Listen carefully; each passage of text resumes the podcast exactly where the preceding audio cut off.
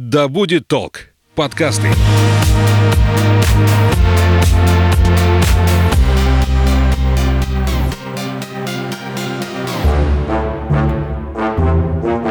Всем привет, меня зовут Светлана Подберезня, и это подкаст «Ой, страшно». Здесь мы обсуждаем страхи и фобии, которые одолевают человечество в 21 веке. Все истории подлинные, а героем подкаста может оказаться ваш коллега, сосед и даже вы сами. Тема нашего выпуска сегодня – мизофобия. Это навязчивый страх заразиться какой-нибудь инфекцией от простого соприкосновения с окружающими предметами. У человека с таким синдромом навязчивое стремление к чистоте.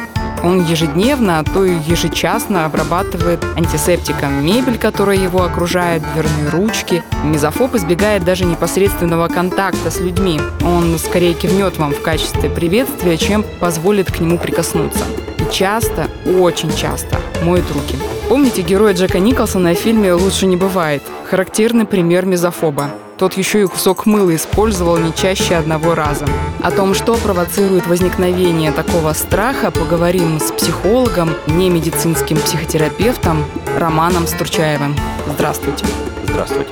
С чем может быть связан такой страх? Откуда он появляется, в связи с чем? То есть это какой-то негативный опыт раньше. Человек, например, заразился чем-то, переболел тяжело, и потом у него вот это вот осталось как страх. Или это в принципе где-то есть? Есть э, несколько вообще механизмов возникновения фобий, и то, собственно говоря, что, Светлана, ты предложила, что человек с чем-то столкнулся, заразился, то есть была первичная ситуация, как ее называют. Такое часто бывает. То есть какой-то первичный страх возник, потом он развивается, развивается, растет, растет. А у нас в современных реалиях есть еще СМИ, которые постоянно подогревают эту тему. У нас тут пандемия, у нас тут ай-яй-яй все умирают. В унитазе вообще ужас, что творится. Там постоянные бактерии, с которыми нужно бороться, побеждать их каждую рекламу. Надо же продавать такие средства. Угу. И так далее, и так далее. И человек выстраивает себе такой невротический страх. То есть некий нереальный страх. Да? Чем отличается обычный страх от э, фобии? Тем, что фобия, она надуманная, невротическая преувеличенная, я бы даже так сказал. Кстати, во время пандемии я даже за собой заметила, что приезжаешь на работу, сразу бежишь в туалет мыть руки казалось бы, езжу на своей машине, но тем не менее, мне кажется, что вот руль вот это вот грязно, где-то за ручки хваталась, пошла помыла, вроде нормально, сидишь дальше работаешь. У нас в компании все двери открыты, чтобы лишний раз народ не хватался за ручки, да, вот чтобы избежать уже как-то минимизировать контакт. Дома спокойнее, да, дома угу. я не зацикливаюсь на том, что я к чему-то прикоснулась, а на улице уже лишний раз думаешь, взяться за ручку или, например, ее локтем толкнуть, открыть, да. То есть, а, а дома уже вроде как помыл руки и спокойно ходишь. Ну, это же в том числе, собственно, воспитанный страх. Паника по поводу пандемии приводит к таким мерам, никто не знает, что будет, как будет, поэтому наше сознание, наш мозг, он рисует самые страшные картины. В чем, собственно говоря, задача страхов? Фобия — это маленький баг нашей психики, но задача очень простая. Если мы готовы к самому страшному, то мы готовы ко всему. Поэтому в отсутствии какой-то информации мы себе придумываем, создаем самые страшные образы, и это нам помогает как-то подготовиться, выжить. А здесь в связи с пандемией все боятся. Ну, это, большинство, по крайней ну, мере. Да. Даже те, кто говорят, что не боятся, На самом все деле равно боятся. боятся, да. Они просто по-другому немножечко с этим страхом обходятся. Ну и нас же этому приучают, это в конце концов выученное такое поведение, приди помой руки. Даже шутки были в начале, когда же будет такая болезнь, которая заставит всех пользоваться поворотниками на дорогах. Так-то мыть руки неплохая идея. Пришел, помой да. руки, да, перед едой там, после улицы. Мне кажется, нас этому с детства старались приучить, но приучила вот пандемия. А но... вы сами как часто моете руки? Я вот у вас на странице в социальных сетях увидела такую избранную цитату Ежелеца. Все в наших руках, мойте а, их чаще. Да, да, обязательно мою руки перед едой, после туалета мою руки. Но навязчивых таких компульсивных, навязчивых идей с тем, чтобы мыть руки постоянно и везде нету. Хотя некоторые средства, э, как они называются, дезинфицирующие, угу. мне нравятся. Они пахнут прикольно. То есть именно по, запаху, не по. Не потому, что они там что-то обеззараживают. Да, да, да, да, да. То есть у меня в этом плане все, как мне кажется, адекватно. И коллеги тоже не жалуются. И главное, не жалуются окружающие люди. Большая проблема фобии это может быть даже не столько в том, что человек себе усложняет жизнь. Важно ему пять раз помыть руки, он моет пять раз руки. Важно ему три раза протереть салфеткой дезинфицирующей перед едой стол, он это делает. Но вот те люди, которые его окружают, вот им-то достается очень тяжело. Они же не понимают, что происходит, угу. они не понимают, какова ценность. И вот здесь, конечно, это уже такая проблема возникает. А как понять, когда брезгливость уже переросла вот в фобию? Что это уже не просто вот забота о чистоте, а это уже навязчивое состояние, когда ты готов каждые пять минут мыть руки по столу по 200 раз в день? Ну вот если так происходит каждые пять минут. Если ну, человек... человек же не сразу вот это замечает за собой. Да, это, как правило, нарастающие такие вещи. Если человек не может адекватно ответить на вопрос, зачем он второй раз помыл руки, то это уже звоночек мы можем помыть руки два раза подряд. Я думаю, что были такие случаи, когда помыли руки, что-то задели, и тут же еще раз помыли угу. руки, просто потому что грязь, видимая, причем грязь, да, а да, не надуманная. Видимая. Да. Не потому что там притронулся к человеку или к двери случайно как э, вообще фобии возникают. В том числе, ну, возьмем для примера, да, мизофобию. Бывает, э, есть первичный страх, который связан непосредственно с заболеванием, с микробом, с грибком каким-нибудь где-нибудь подцепленным. Угу. Знаете, пренеприятнейшая штука, с которой долго-долго потом приходится возиться, и часто люди это прям надолго запоминают. А бывает просто уровень тревожности растет в целом, там, какой-то тревожности в жизни, э, неудовлетворенности. И эта тревога доходит, условно говоря, до какого-то пика и начинает искать выход, разрядку там, где слабее всего. У кого-то это страх высоты, у кого-то это страх э, каких-нибудь жучков-паучков, а у кого-то страх э, бактерий, микробов и грязи может быть, потому что где-то когда-то было прочитано, фотографии какой-то инфекции увидены в каком-нибудь детстве или в юности, оно как-то запало в голову, но не тревожило до тех пор, пока уровень тревоги общий не поднялся. Кстати, у нас после самоизоляции выросло число фобий проявления, потому что люди сидели в самоизоляции, общения не хватало, стресс повышался, непонятно, что происходит с локаутами, с пандемией. Потом вроде как все прошло, а тревога осталась. И она нашла выход. Если раньше хотя бы было чего бояться, мы боялись коронавируса, мы там боялись чего-нибудь такого, что все умрут, а потом вроде спала волна, а тревога осталась, надо ее куда-то девать. Ну а сейчас э, вторая волна, и снова вот это подогревается состояние, да. потому что сейчас болеют даже больше, чем в первую волну. Да, да. И, и верят уже в это даже те, кто в первую не верил и говорил, что все это ерунда. Да, сейчас вторая, третья волна угу. потом будет. Есть такая штука, как действительно подогревание, и тогда нам проще бояться чего-то более реального и осязаемого, чем просто тревожиться. С тревогой непонятно, что делать. Представьте себе, вы стоите на полянке и слышите рык. Непонятно откуда. Куда бежать, что делать, неясно. А если на эту полянку выходит Мишка наш, большой, страшный, рычит, вы хотя бы знаете, куда не бежать. Uh-huh. Да? Поэтому со страхом всегда проще обходиться. И мы стремимся тревогу перевести в страх. А если у нас еще есть и подсказка, нам говорит, смотри, вот этого бойся, сейчас вот это страшно. Здорово, буду бояться этого.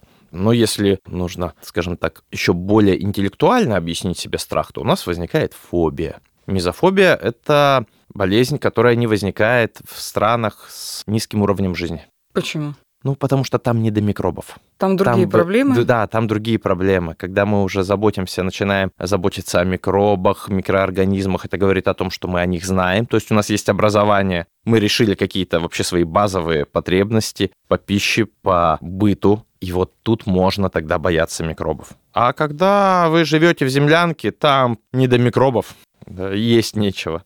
Вообще мизофобия считалась фобией развитых стран, и она появилась в Америке, в США и в Европе.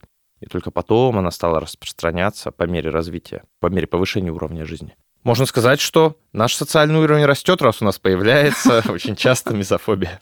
Ну вот одна моя знакомая, у нее даже не сразу это стало заметно. Я сначала все это ассоциировала с тем, что у нее маленький ребенок. То есть к ней приходишь, она моет посуду, потом хоп, так незаметно у нее губка меняется на тряпку, она начинает уже натирать вокруг там стол, там еще что-то, где-то что-то заговорились, она уже вот шкафы там протерла. Сейчас уже ребенок подрос немножко, не должно быть вроде такой тотальной стерильной тяги к чистоте, но тем не менее уже по привычке, видимо. Пошла в ванну там умываться, увидела где-то брызги от зубной пасты. Начала плитку натирать. Ну, раковину заодно помою. Человек просто постоянно с тряпкой, пока в декрете еще, и она постоянно что-то натирает. Это уже мизофобия или это так?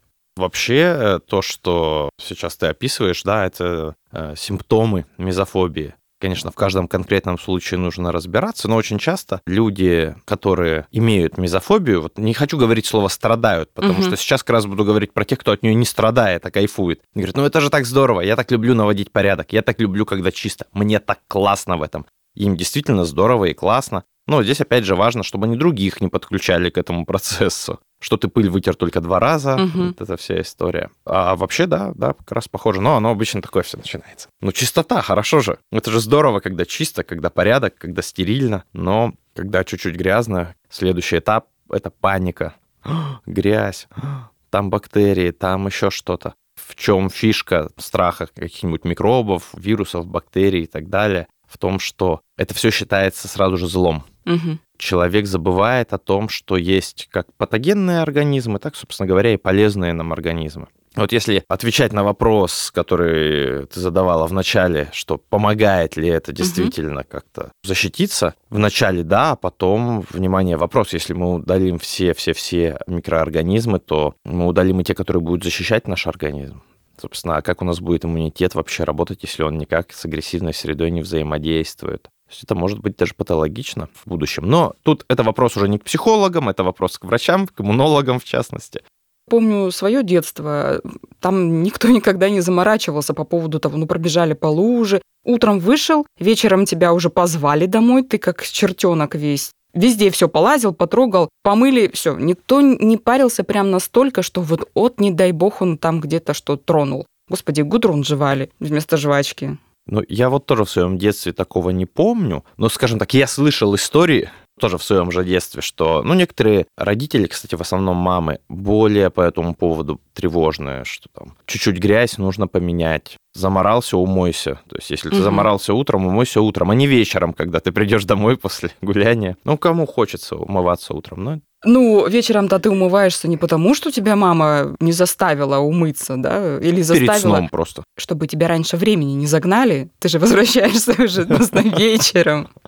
И поэтому за целый день ты там набегался, там заморался, там что-то задел, потрогал, то есть все.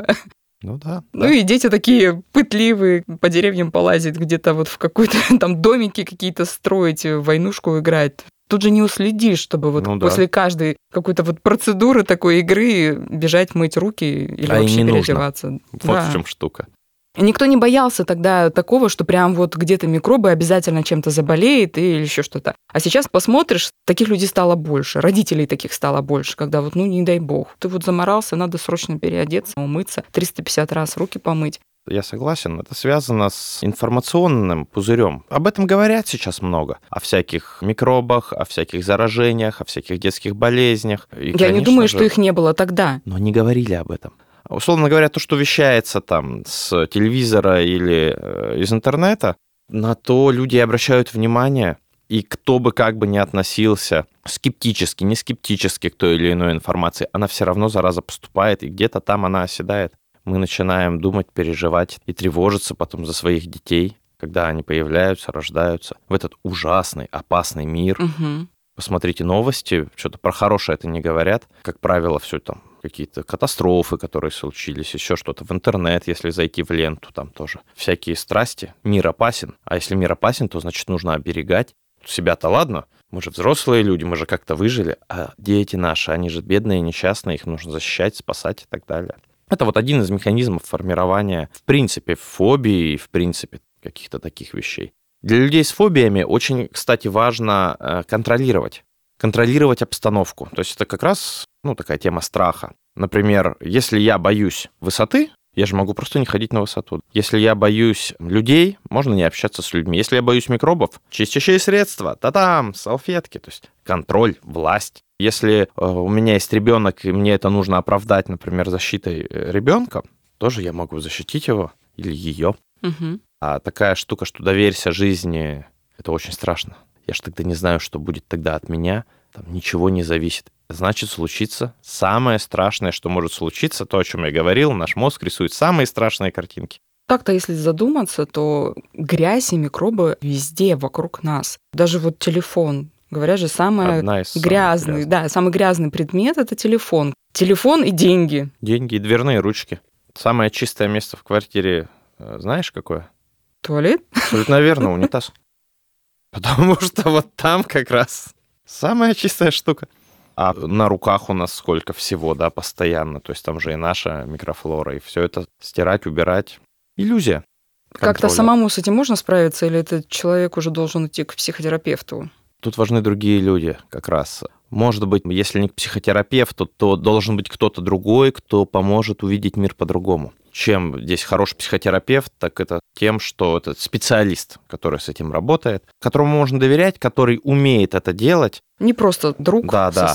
И у которого нет каких-то условно там мотивов, да, скрытых Мгм. или явных. Если это сосед или супруг, то есть там есть очень явный мотив. Я хочу, чтобы ты перестал или перестала это делать. Ты вот здесь уже у меня сидишь, блин, да? На любой обманы, на что угодно пойду. А по сути должен появиться человек, который помогает увидеть то, что вытеснялось. Например, про то же, что не все микроорганизмы зло. Про то, что да невозможно от них от всех избавиться, в конце концов преодолеть вот эти вот страхи, переживания, выйти на тревогу на эту, потрогать грязь вместе с терапевтом, это как один из способов работы с э, мизофобией. Понятно, что это не сразу, ну, то есть проконтактировать с этим и увидеть, что мир не разрушается, что все хорошо, С одной стороны, можно с психотерапевтом потрогать грязь просто в кабинете. И не помыть после этого руки до конца. А другое дело, когда на улице взять, вот опустить руку и потрогать. Многие этого уже не захотят сделать. Это смотря какой у вас будет контакт со специалистом. Ко мне обращались люди с разными фобиями. И некоторые вот такие вещи, эксперименты мы делали, то есть вплоть до того, да, что выходили прямо на улицу из кабинета и делали какие-то штуки. Конечно, для этого уже должен и контакт э, быть хороший между терапевтом и клиентом, и сделана какая-то предварительная работа, потому что, как у меня был клиент с э, боязнью тараканов, девушка, и она еще перед этим решила сама, она почитала в интернете, что Мгм. можно сделать. Там было написано, если вы чего-то боитесь, то узнайте об этом поподробнее. И когда она стала читать про тараканов и узнала, что они еще и летают, зараза. Не только ползают. Да, да, да. Так мне еще и хуже стало. Там вот э, какие-то такие вещи. Для того, чтобы что-то сделать, нужна уже поддержка, нужно уже как-то быть готовым и так далее. Очень часто это даже загоняет в более сильные страхи, в более сильную фобию. Поэтому здесь нужна планомерная работа, конечно. Ну, мы же уже приучены, мы сразу ищем в интернете, что, как. Поэтому здесь сложно вот дистанцироваться от этого и пойти просто к терапевту. Ты должен быть М. подготовлен. Ну да, придется пройти семь кругов интернета. Действительно, люди приходят со своими убеждениями. Когда мы чего-то боимся, и мы не сильно в контакте с этим страхом, с этими переживаниями, мы сделаем все для того, чтобы защитить свою позицию. Потому что иначе, то что же получается, что я был неправ так долго? Не может быть. Нет, нет, нет. Как правило, люди приходят э, не сразу же, да, когда «А, заметил у себя симптом, ну, давайте возьмем да, какой-нибудь фобии, и сразу же к терапевту. Нет. Нужно еще убедиться, что это симптом. Вначале, да нет, это не фобия, ну, это просто вообще естественная штука. Я переживаю там за ребенка, мне нравится чистота, к тому же этот коронавирус, и вообще нужно побольше вытирать, и смотрите, как классно и здорово. И недостаточно один раз протереть, потому что только 99% микробов умирает, а надо, чтобы все 105 умерло. Да, 105 это больше, чем 100, но лучше больше, чем меньше. И пока вот это вот все не осознается, потом следующий вопрос задайте. Так, а что с этим можно сделать? Что у нас по А этому поводу пишет Google? И начинается. или а, должен кто-то рядом подсказать, что ну ты действительно Ра- уже э, перегибаешь палку? хорошо, когда есть кто-то рядом, но бывают и такие, и такие случаи. То есть бывает, человек сам осознает, что вот они идут где-нибудь по пляжу, да, и никто не боится идти по пляжу босиком, а этот один человек боится. Ну, наверное, что-то не так.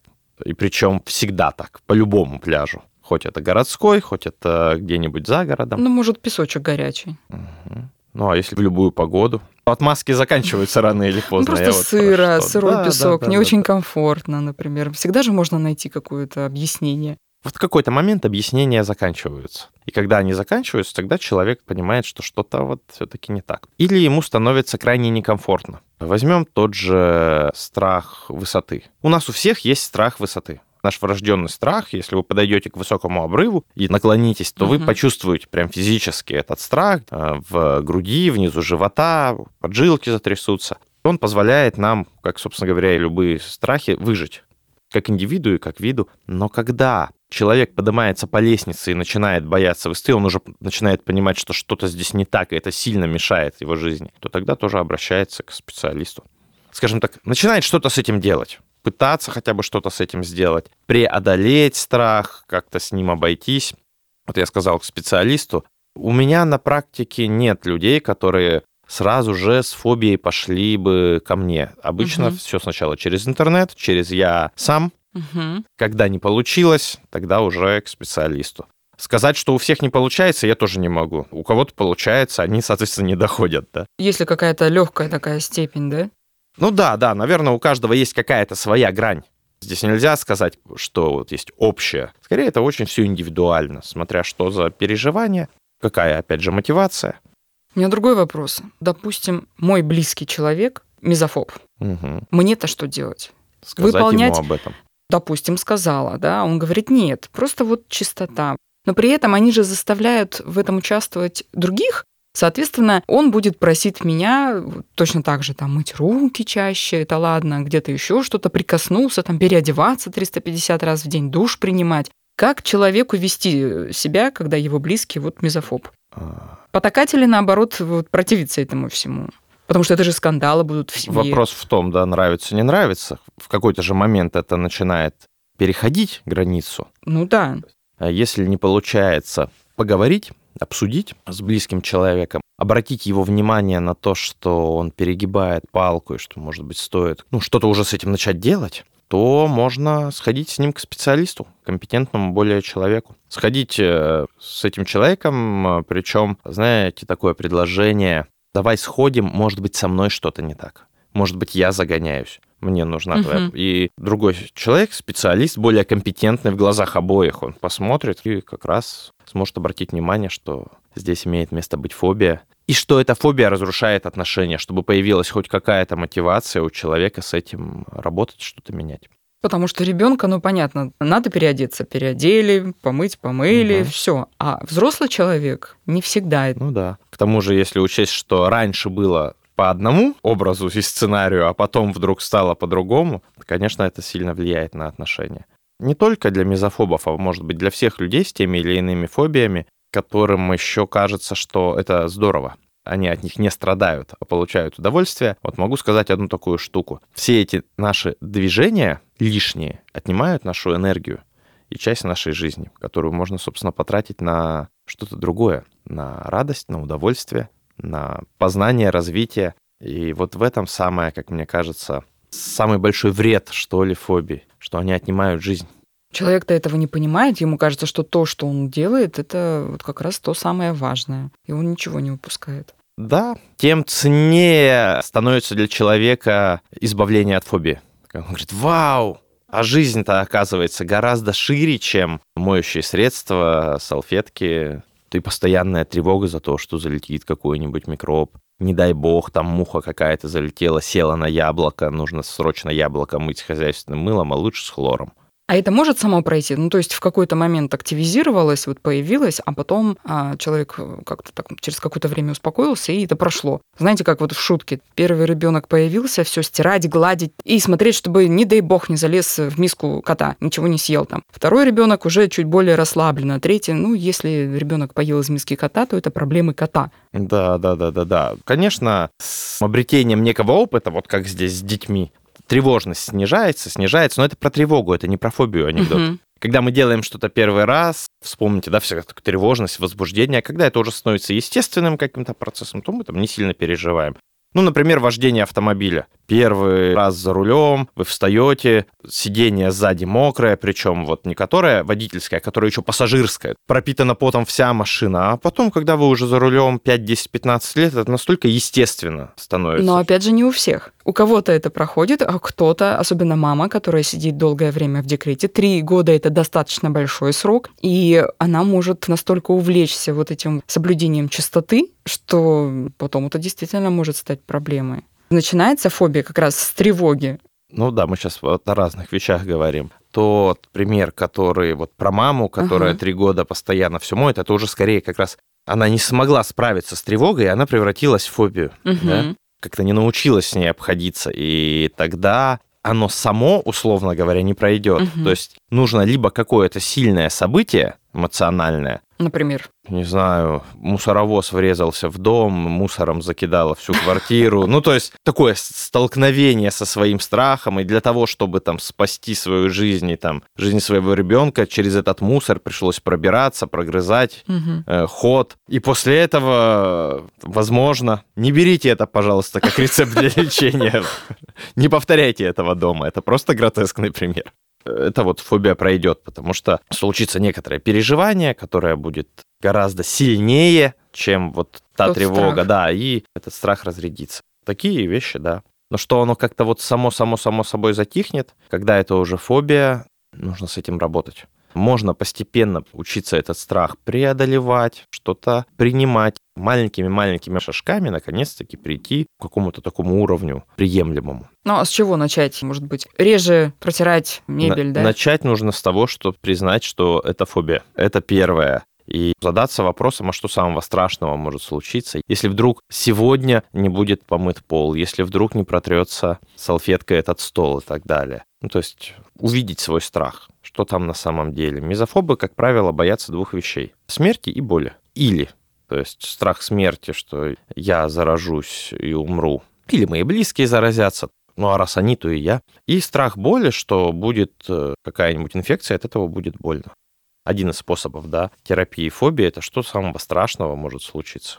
Очень часто человеку очень сложно действительно ответить на этот вопрос. Ну, что самого страшного может случиться, если посуда не будет помыта утром, а будет помыта вечером?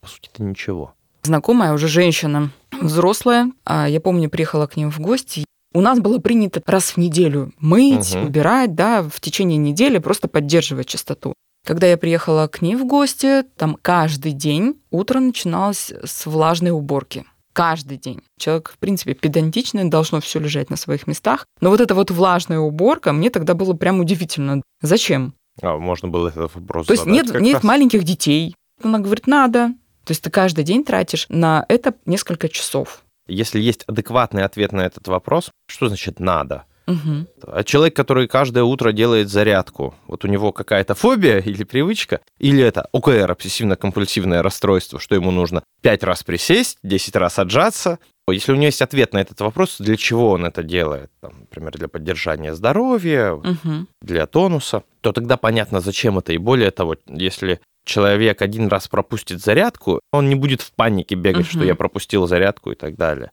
Также и здесь с этой влажной уборкой нужно разбираться. Если есть на это ответ, и если, ну, не уберется она один раз, и все будет нормально, не будет паники у человека, то тогда это привычка. А если нет, то это уже что-то другое. Стресс какой-то может найти выход именно вот в таком виде? Да, это один из способов как раз справляться с тревогой, то есть случилась какая-то стрессовая ситуация, и она осталась незавершенной. Условно говоря, ситуация была про одно, а реализовалась она в каких-то других страхах.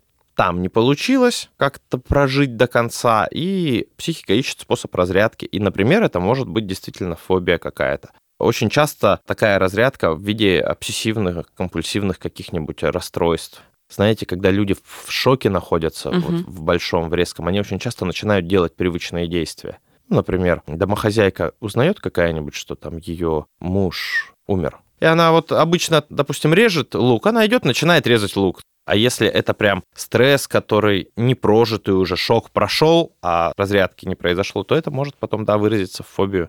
У нее умер сын, прошло уже лет восемь, но она по-прежнему Мгм. вот как-то очень тяжело это отпускала и переживала. И я тогда подумала, что, ну, возможно, это как-то тоже связано. Да, скорее всего. Трудно сказать. Наверняка можно только предполагать, почему действительно именно влажная уборка, почему по утрам, как это связано. Возможно, это то, что позволяет ей хоть как-то контролировать жизнь, скажем так. А то, может, когда умирают дети, это считается самым большим стрессом. Неестественная смерть. В естественном виде родители должны умирать раньше детей. Когда дети умирают раньше родителей, это неприродно, да, противоестественно. Поэтому родители это переживают очень и очень сильно. Это очень ну да, большой там стресс. ситуация, сына спутали с кем-то в темноте и пырнули ножом, то есть он умер вообще не своей смертью, Мгм. действительно. Но остались муж и младший ребенок, сын, и им ничего не оставалось, как подчиниться, потому что женщина достаточно властная, и она поставила так, что вот надо делать делать уборку, и младший сын делал эту уборку. Ему куда было деваться? Пока он живет с родителями, Ну он да.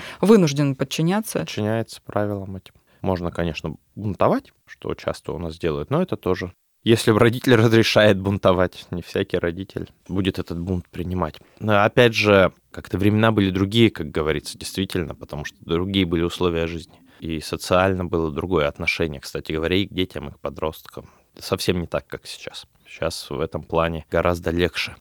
Будучи подростком, можно понасоздавать себе фобий разных, да, Только зачем вопрос? просто модно. Сейчас фобия не так модно, а вот было время, да, фобии были очень модные буквально в конце прошлого века. Следующая мода у нас на панические атаки возникла. То Мгм. есть, «А, есть панические атаки. Надо понимать, что кроме... Я сейчас не хочу не обесценивать никого, у кого есть эти симптомы, не обижать. Просто поймите, кроме каких-то реальных заболеваний, людей, которые реально переживают определенный опыт, есть еще истерия, мода, когда другие люди тоже хотят. У какого-то там известного человека, допустим, у него вот такая-то штука, такая-то фобия. И у меня тогда тоже будет фобия. да. Мгм. И у меня тогда хоть какая-то будет причастность, да? Если сейчас очень многие подростки могут себе это позволить, то раньше ну, какие фобии вообще? Слов таких нет, иди учись. А бывают случаи, что подросток, ну, дети же впечатлительные, есть особо впечатлительные, придумал фобию, а потом в это поверил, и фобия И- и, действительно. да, и в этом живет. В общем-то, так и происходит. И подростку как раз очень тяжело бывает осознать, что это вообще выдумка, что за этим даже нету какого-то страха, а есть, например, желание подражать кому-то или желание привлечь внимание. Ну, допустим, как привлечь внимание родителей или каких-то важных для себя людей, ну, например, вот таким способом. А как помочь ребенку, если ты понимаешь, что он действительно это придумывает и в это верит? Для чего-то он это делает. Здесь очень важно найти контакт с ребенком, поговорить с ним. Причем поговорить не с позиции власти. Я старше, я знаю, как ты будешь делать так, ты не прав. Пусть ребенок расскажет. Когда, из-за чего, Ну, то есть такой разговор по да. душам. Да, да, по душам и на равных. Не скажу, что это получится. Если у вас такого опыта нет, что это получится сразу, это Мгм. прям несколько подходов. Надо, чтобы подросток поверил в то, что его воспринимают как равного, но это действительно должно быть так. И когда складывается контакт, вот эти вот все симптомы надуманные, они проходят, потому что они, как правило, про недостаток контакта, про невозможность как-то по-другому а, получать внимание. Ну и какие-то рекомендации тем, кто либо на грани, либо уже понимает, что он увяз в мизофобии. Что Ищите делать? специалиста. Прошерстить интернет по поводу наличия специалистов, работающих с фобиями, психотерапевтов, подыскать себе специалиста-терапевта. Может быть, не одного. Ну, условно, сейчас поясню, что я имею в виду. Сходить к одному, к другому, к третьему, то есть найти того, с кем вам комфортно. Это очень важно. Человек э, может иметь хорошее количество отзывов, например, специализируется на мизофобии, а конкретно на боязни зеленых бактерий таких-то размеров, да, протирания тряпочками синего цвета. И все вам подходит, но если вам некомфортно и тревожно очень сильно рядом с этим человеком, то, скорее всего, это не ваш терапевт. То есть найти именно т- того человека, того специалиста, которому вы доверяете. Если вы хотите попробовать самостоятельно, то пробуйте самостоятельно. Проверьте, а фобия ли у вас. Возможно, это воспитанная, выученная. Ну, а то как есть, проверить? Посчитать там, сколько раз руки помыла в день или что? ну, сейчас приведу такой пример у нас из жизни. Ручки руками не трогать, локотком толкнуть, потому что есть страх и переживания, связанные не с микробами вообще, а на самом деле с коронавирусом в частности. Мы на фоне коронавируса забыли о других заболеваниях, да? Мгм. Но э, раньше нас это не сильно тревожило. И вот проверить, не загоняюсь ли я, уж простите за такое, потрогать ручку руками, да, попробовать пожить как раньше, и проверить свои чувства, ощущения, переживания, возникает ли страх, паника, вообще возможно ли это. Если у вас фобия, особенно какая-то серьезная, вы просто не сможете этого сделать. То действительно может быть просто привычка, выученное поведение. Если это уже не получается, то к специалисту. Лучше к специалисту. Будем надеяться, что чаще всего это у нас либо привычка, либо небольшая тревожность, которая пройдет. Победим коронавирус и пройдет тревога. Кстати, на фоне тревоги могут не только фобии обостряться, а любые проблемы. Семейные какие-то штуки, да, тревожность растет, и вот оно Мгм. проявляется в отношениях, внутренние конфликты. Следите за своим ментальным здоровьем, за умением обращаться с чувствами, переживаниями, с эмоциями, видеть их разрешить себе бояться, не бояться бояться, разрешить себе вообще переживать разные состояния и вот находить способ их переживать, реализовывать безопасно для себя, тогда никакая фобия это вам не страшна, скажем так, не будет для нее почвы. Спасибо вам большое за беседу. Спасибо вам за приглашение. Напомню, у нас в гостях был психолог, немедицинский психотерапевт Роман Стурчаев. Приятно осознавать, что от мезофобии, как и многих других фобий, можно избавиться. Правда, не без участия специалиста чаще всего. Хотя, если случай не сильно запущенный, то можно попробовать и самостоятельно. Посмотрите на себя со стороны, насколько комфортно вам жить с такой привычкой. И, возможно, часть ваших проблем на самом деле окажутся, ну, не проблемами вовсе. Услышимся в следующих выпусках. Пока. Пока.